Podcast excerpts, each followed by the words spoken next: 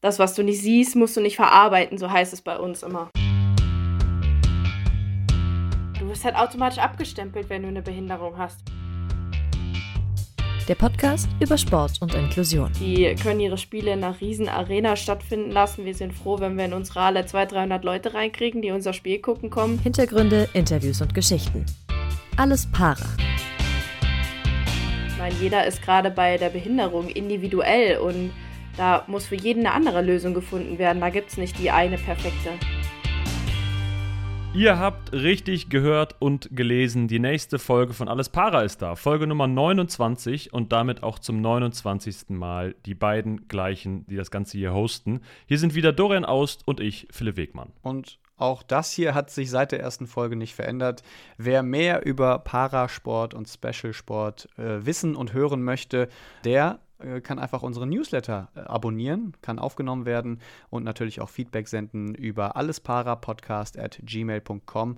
Und natürlich findet ihr uns auch auf Facebook und Instagram, da kann man auch mit uns in Kontakt treten. Und deswegen auch noch ganz, ganz kurz in eigener Sache. Äh, ihr dürft auch Glückwünsche dahin senden. Das klingt jetzt vielleicht ein bisschen abgehoben, aber es ist tatsächlich so. Wir sind nämlich in zwei Kategorien nominiert für den German Paralympic Media Award. Einmal in der Kategorie Audio und einmal Online und Social Media.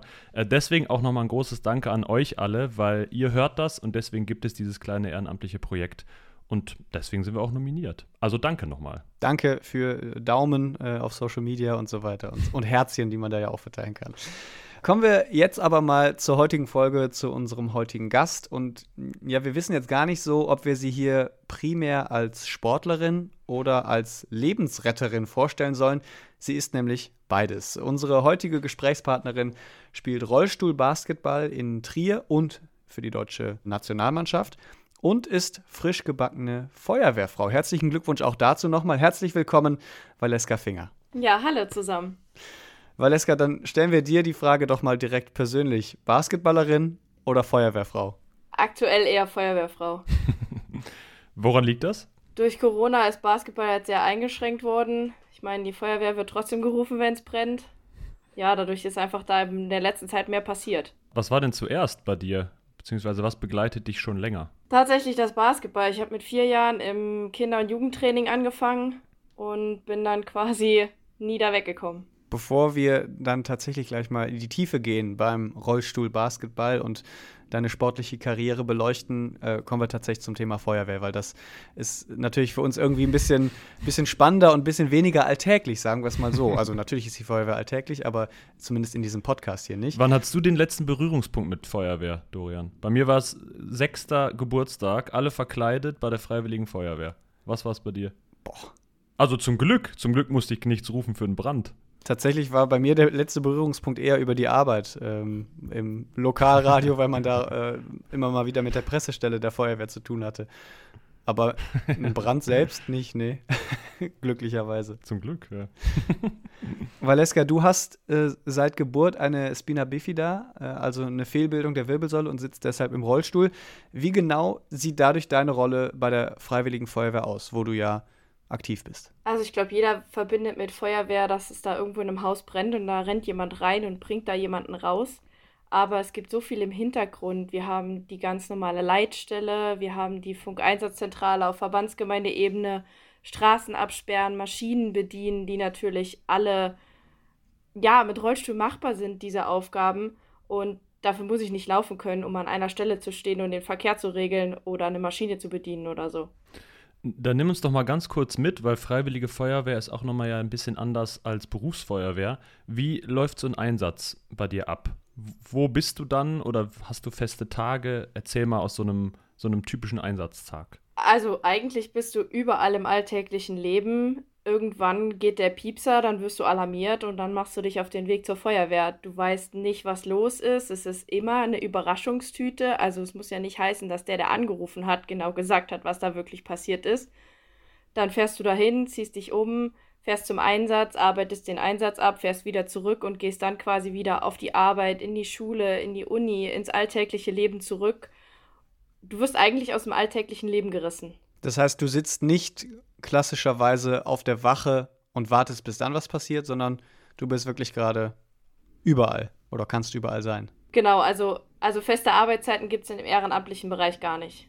Aber du hast ja gerade auch schon gesagt, es reißt einen quasi raus. Ist das nicht total äh, verwirrend für die alltäglichen Sachen? Also je nachdem, was da passiert und was für ein Einsatz da ist, ist man ja erstmal durch den Wind.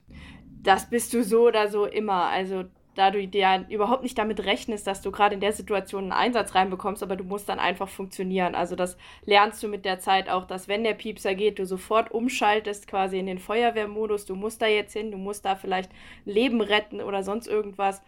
Das kriegst du von, von klein auf quasi von Anfang an beigebracht, dass du quasi einfach umschaltest und den Rest einfach liegen lässt. Du machst das jetzt ja schon seit ein paar Jahren. Gibt es so einen Einsatz, der irgendwie hängen geblieben ist, der in Erinnerung geblieben ist, weil da irgendwas Besonderes war oder weil du über dich hinausgewachsen bist?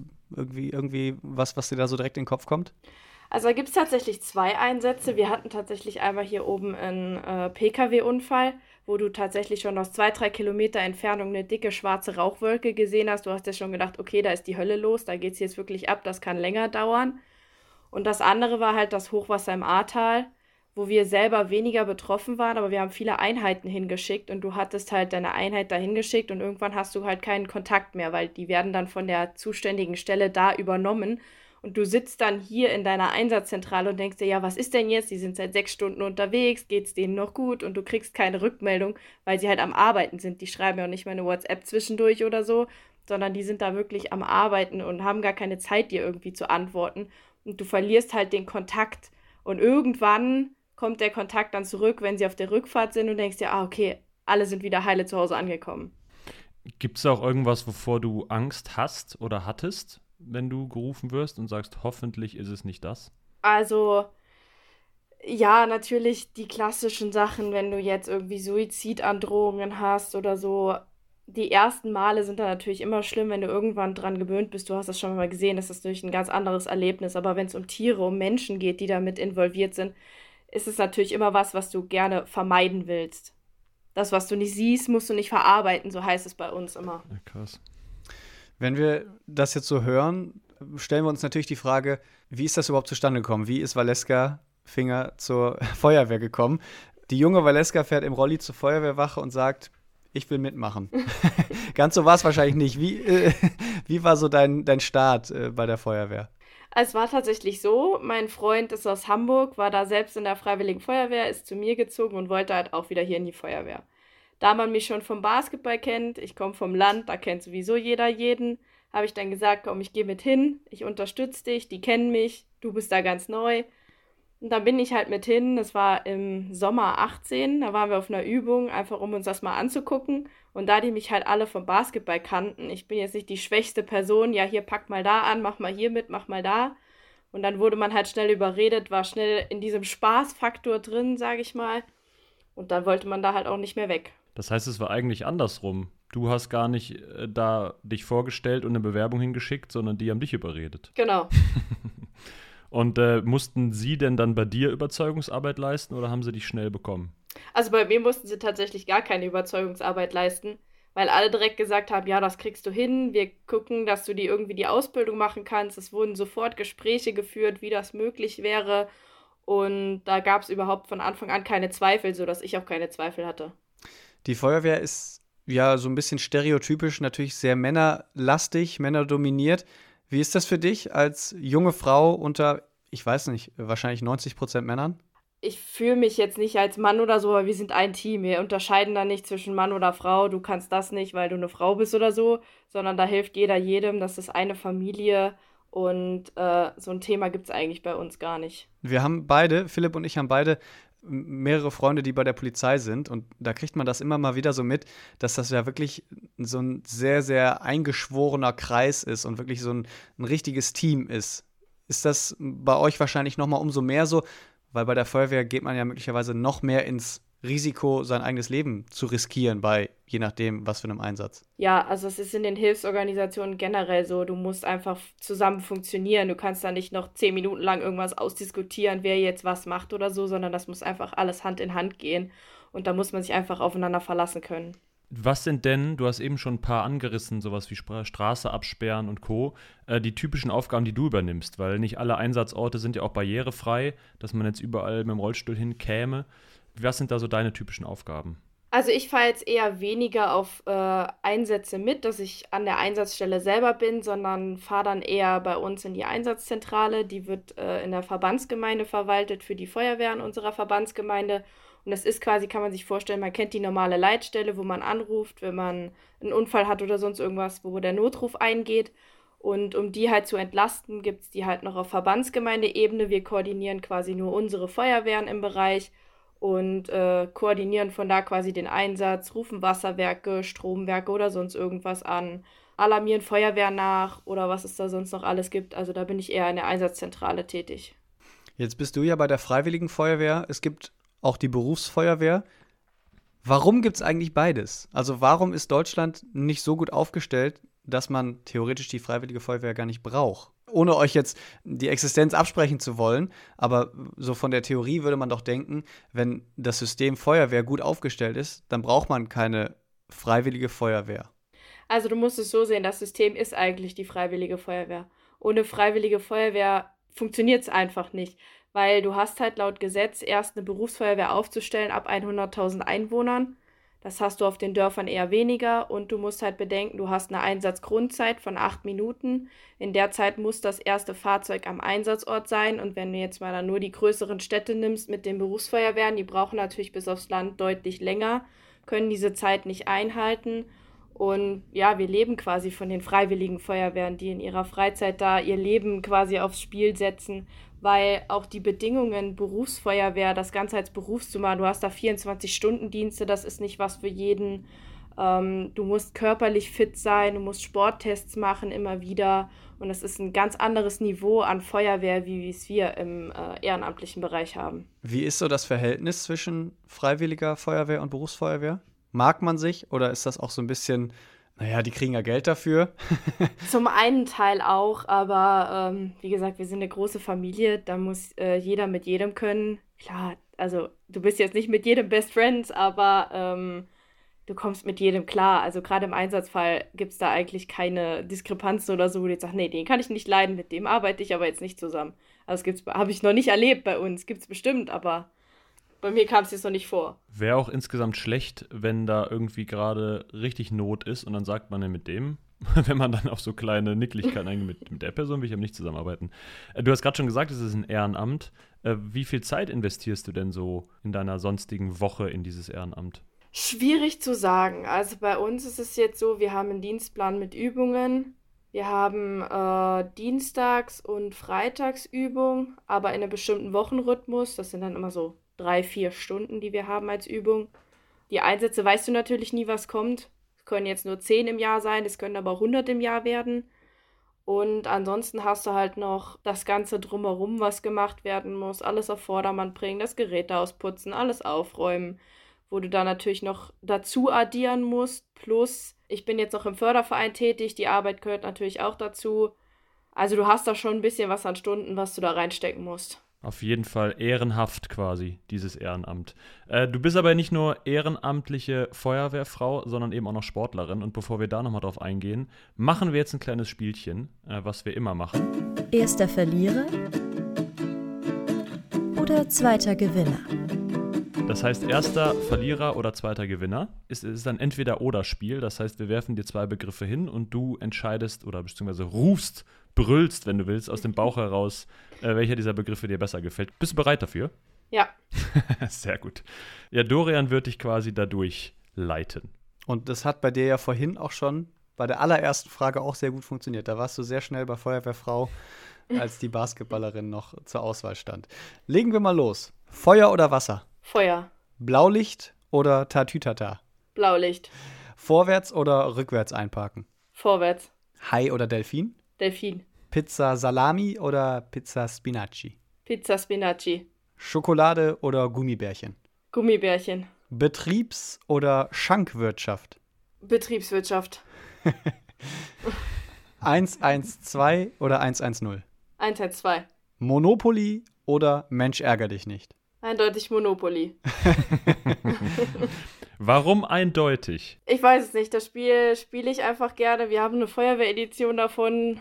Es gibt so viele verschiedene Arten davon. Da ist die Vielfalt, glaube ich, einfach das, was es ausmacht. Wir haben es bislang noch verschwiegen. Du studierst nebenbei also nebenbei ist äh, schön gesagt, du studierst Betriebswirtschaftslehre, also BWL, hast dich natürlich für die Betriebswirtschaft und gegen die Schankwirtschaft entschieden. Und wenn ich mich nicht irre, passt Monopoly da schon auch irgendwo ein bisschen rein, oder? Ein bisschen, ja.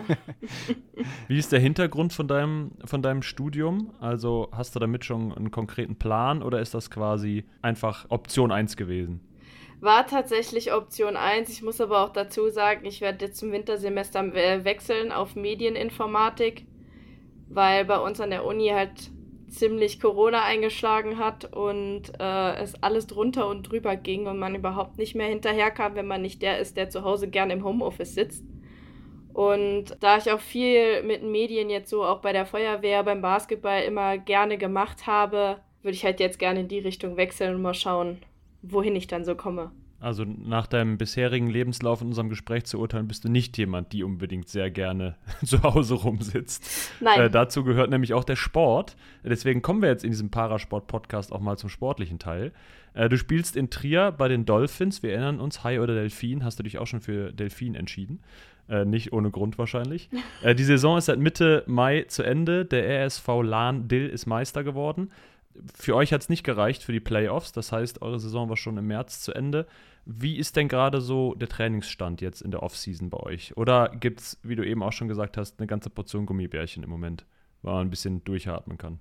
Also im Moment schwierig. Wir haben ja auch äh, Nationalspieler dabei, die halt jetzt auch in den Camps sind ähm, für die WM in Dubai dieses Jahr.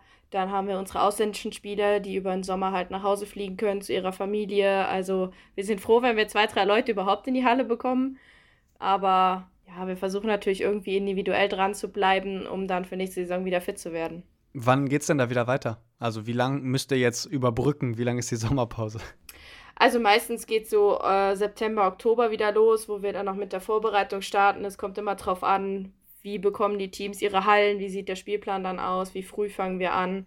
Aber so um den Dreh geht es meistens immer los. Und jetzt in der Pause, wie viel Sport steht da auf deinem Trainingsplan? Ich versuche es natürlich in den Alltag zu integrieren, aber schwierig. Also neben Studium und Feuerwehr dann noch Basketball irgendwie unterzukriegen, da wir im Moment auch das Problem haben, wir haben eine neue Halle und wir dürfen aktuell nur mit Trainer in die Halle.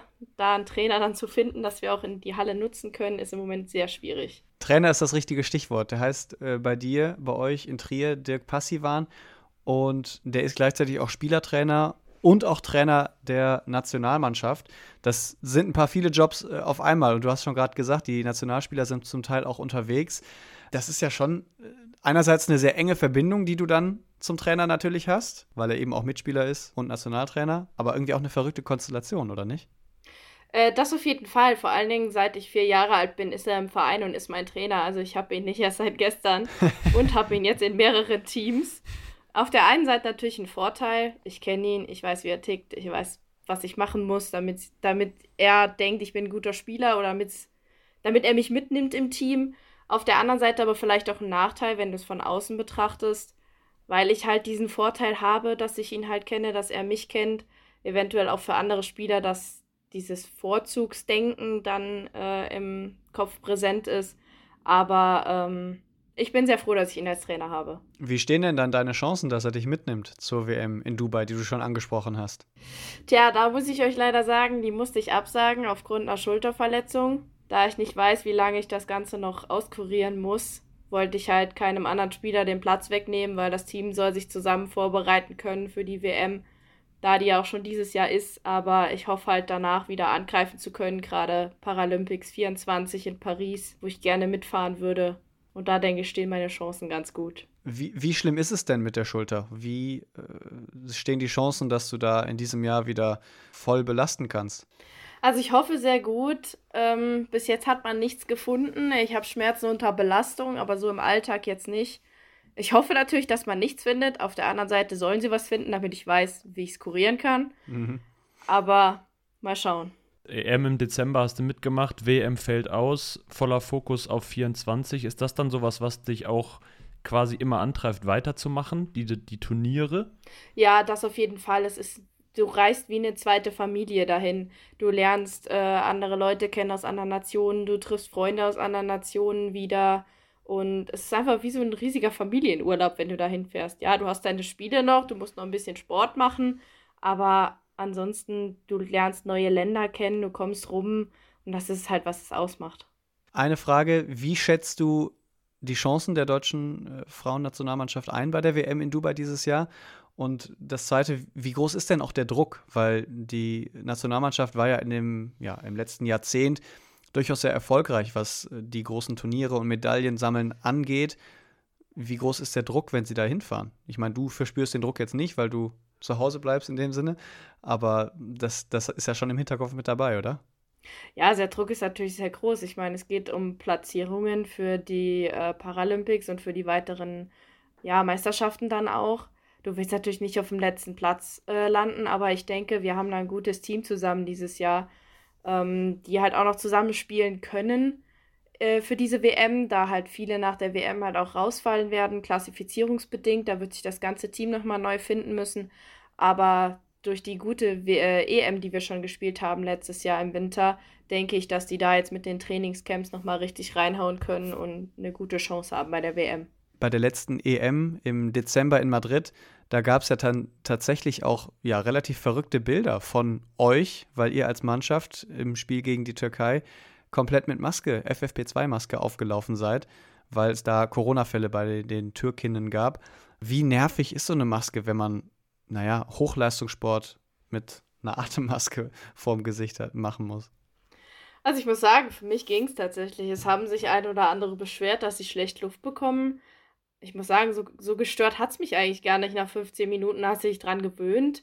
Und dann hattest du halt diese Maske auf und äh, du bist jetzt auch nicht die ganze Zeit da am rumzuppeln, dass deine Maske da richtig sitzt oder so ja, wir waren schon froh, dass wir die halt hatten und nutzen konnten und sie uns nicht so eingeschränkt hat, dass wir sie hätten weglassen müssen.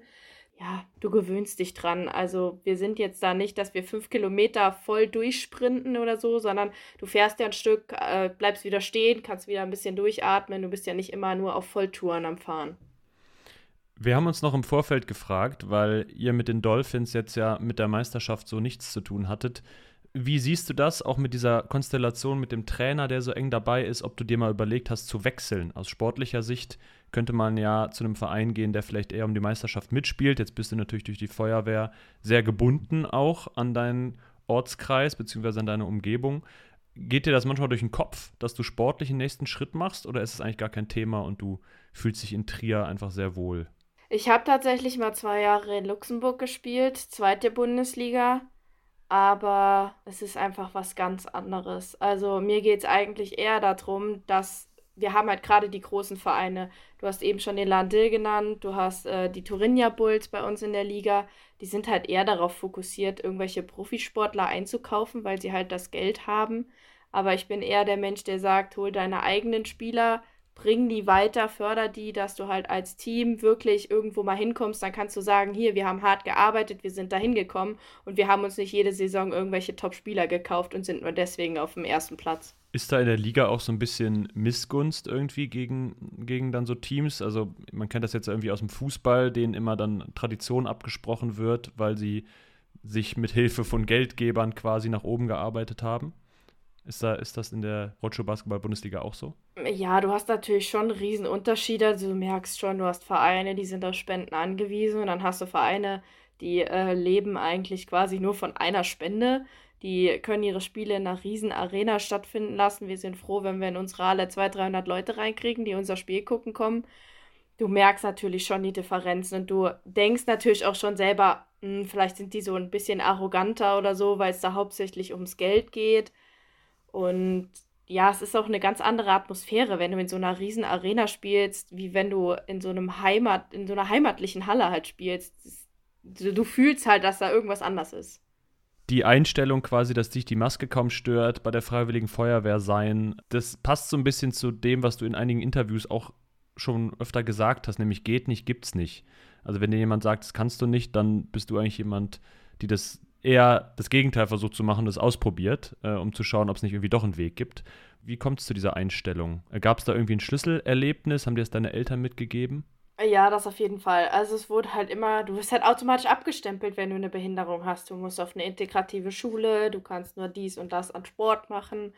Und meine Eltern haben da von klein auf schon immer gesagt, sie geht, hat in einen normalen Kindergarten zu gehen, sie geht auf eine normale Grundschule, sie geht auf eine normale weiterführende Schule. Natürlich hast du geguckt, dass du eine Rampe hast oder einen Aufzug hast oder so, aber ich bin trotzdem immer bei den normalen Menschen quasi integriert worden und habe mich nie vom System halt leiten lassen, ähm, die ist behindert, die muss genau da und dahin. Und das ist halt natürlich auch mein Motto, wo ich gesagt habe, äh, Feuerwehr würde mir Spaß machen ich komme da schon irgendwie klar. Irgendeinen Weg wird es immer geben. Und wenn es halt fünf Umwege sind, aber ich komme an mein Ziel, da wo ich hin will. Und das würde ich natürlich auch an jeden weitergeben. Ne? Einfach alles ausprobieren. Ich meine, jeder ist gerade bei der Behinderung individuell und da muss für jeden eine andere Lösung gefunden werden. Da gibt es nicht die eine perfekte. Wie oft hast du da schon Leute komplett geflasht, die erst gesagt haben, nee, das kann Valeska leider nicht mitmachen oder wie auch immer. Und dann hast du doch deinen Weg gefunden und äh, sie Lügen gestraft? Ich glaube, das ist jeder, ist jeder geflasht. Also je nachdem, was es ist, da fragt jeder erstmal, wie du machst das. Also ich glaube, das ist eine ganz normale Reaktion, weil es halt, man kennt es halt nicht aus der Öffentlichkeit. Bei welchen Vorhaben bist du da aber auch vielleicht mal an deine Grenzen gestoßen? Gab es da auch was? Ja, also wo ich tatsächlich an meine Grenzen stoße, sind zum Beispiel im Feuerwehrbereich, also die verschiedenen Lehrgänge. Atemschutzgeräteträger wird nicht möglich sein. Ich werde nicht mit der Sauerstofflaste in dieses brennende Haus laufen. Da wird natürlich eine Grenze sein. Aber ja, du hast immer überall Grenzen. Ne? Du hast irgendein Haus, wo du nicht reinkommst im Alltag, weil da nur Treppen sind und kein Aufzug, weil es ein altes Gebäude ist oder so. Es gibt immer irgendwelche Grenzen. Oder der Tresen ist höher und du siehst halt nicht drüber. Also da findest du immer überall Grenzen. Wobei das ja Grenzen sind, die du auch quasi nicht umgehen kannst oder mit dem Rollstuhl umfahren kannst quasi. Also du, eine Treppe kannst du nun mal nicht rauffahren. Aber gab es was, wo du wusstest, das hast du dir vorgenommen, aber das hat, da hat es nicht geklappt aus irgendwelchen Gründen? Fällt mir jetzt so direkt also wirklich gar nichts ein bis jetzt. Ja, perfekt. Dann hat dein Motto immer funktioniert. Genau, meine Ziele immer so gesteckt, dass ich halt doch irgendwie einen Weg gefunden habe. Ich habe halt vorher drüber nachgedacht, könnte das funktionieren? Ja, vielleicht so und so.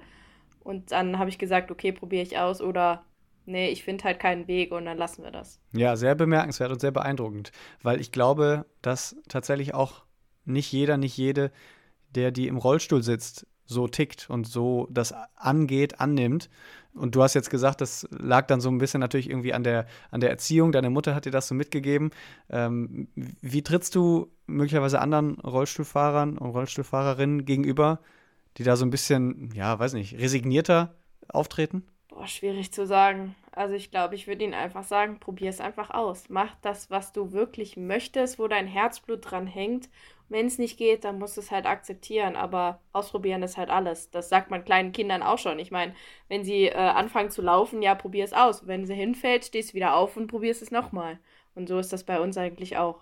Jetzt müssen wir zum äh, so gegen Ende langsam auch nochmal eine Frage stellen, äh, ob du einfach mehr, ob dein Tag einfach mehr Stunden hat.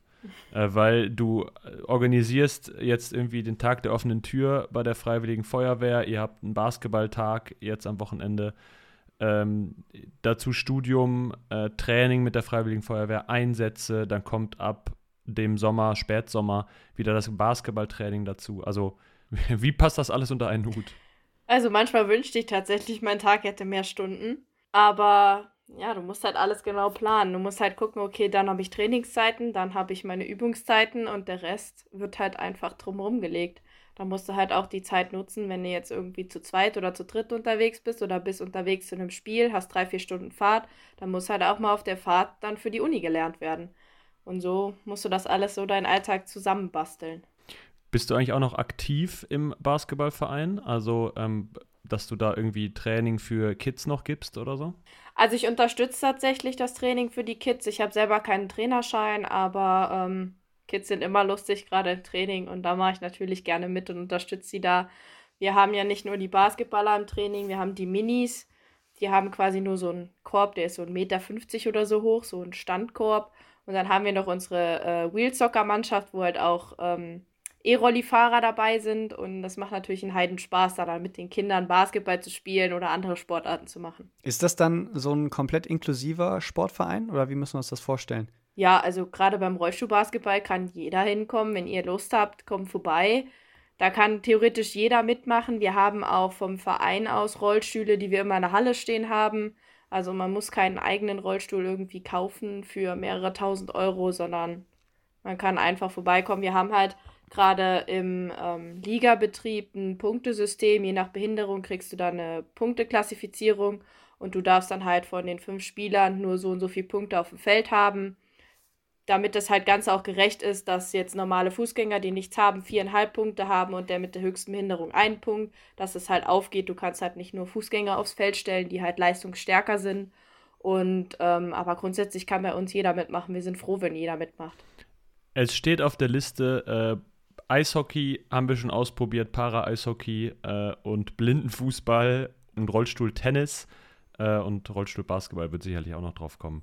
Äh, vielen Dank Valeska Finger, Feuerwehrfrau und Rollstuhl-Basketball-Nationalspielerin aus Tom in der Nähe von Trier, spielt bei den Dolphins. Danke für das spannende Gespräch. Danke für die Einladung. Und die, ja, alles Para-Stammhörerinnen und Stammhörer, die werden es schon wissen. Valeska, du erfährst es dann jetzt. Du hast gleich noch das letzte Wort bei uns im Podcast. Äh, darfst dich dann nochmal äh, final sozusagen verabschieden äh, und kannst dir jetzt, während wir noch zwei, drei Worte verlieren, das schon mal kurz zurechtlegen. Wir sagen nämlich Tschüss, wir, das sind, waren, bleiben und alles, was dazugehört. Dorian Aust und ich, Philipp Wegmann, und wir entlassen euch mit dieser 29. Folge auch in eine ganz kleine Sommerpause. Wir schnaufen mal durch und melden uns dann im Juli wieder mit frischem Folgen, mit frischen Inhalten aus dem Para- und Special-Sport. Wir wünschen äh, euch schöne Sommerferien und Vadeska, jetzt bist du dran. Ja, danke. Es war mein erster Podcast. Ich bin froh, dass ich mal einen Podcast machen durfte und ich hoffe natürlich, dass ich damit viele inspiriere, die vielleicht auch Basketball anfangen wollen oder zur Feuerwehr wollen. Schatz, ich bin neu verliebt. Was? Drüben. Das ist er. Aber das ist ein Auto. Ja, eben. Mit ihm habe ich alles richtig gemacht. Wunschauto einfach kaufen, verkaufen oder leasen. Bei Autoscout24. Alles richtig gemacht. Wie baut man eine harmonische Beziehung zu seinem Hund auf? Puh, gar nicht so leicht. Und deshalb frage ich nach, wie es anderen Hundeeltern gelingt, beziehungsweise wie die daran arbeiten. Bei Iswas Dog reden wir dann drüber. Alle 14 Tage neu mit mir, Malte Asmus und unserer Expertin für eine harmonische Mensch-Hund-Beziehung, Melanie Lippisch. Ist was, Dog? Mit Malte Asmus. Überall, wo es Podcasts gibt.